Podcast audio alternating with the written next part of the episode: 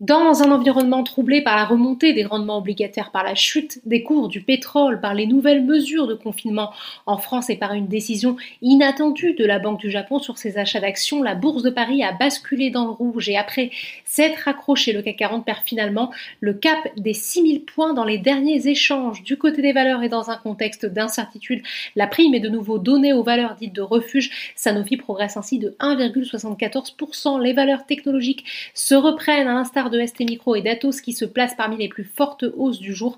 Michelin termine de son côté en légère hausse grâce au relèvement de recommandation de Barclays à surpondérer. À l'inverse, les autres valeurs du segment automobile se replient. Stellantis lâche 3,57%, Renault recule de plus de 3%, tout comme l'aéronautique avec Airbus. Le luxe est également dans le rouge, le poids lourd de la côte Hermès perd plus de 3%. Enfin, après avoir profité de l'excès de fièvre des taux longs, les bancaires rechutent sur le SBF 120, Virbac continue de s'enfoncer après avoir communiqué hier des prévisions conservatrices pour cette année et Valeo est de son côté pénalisé par un abaissement de recommandation de Barclays passe de surpondéré à pondération en ligne sur la valeur. Sans surprise, les parapétrolières sont en retrait en raison de la baisse des cours du pétrole.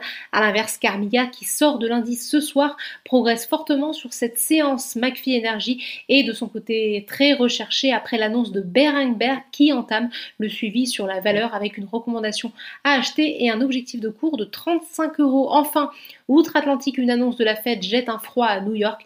Les grandes banques américaines vont devoir reconstituer des réserves de fonds propres pour couvrir des pertes éventuelles sur leurs avoirs en bons du trésor au moment de la clôture parisienne.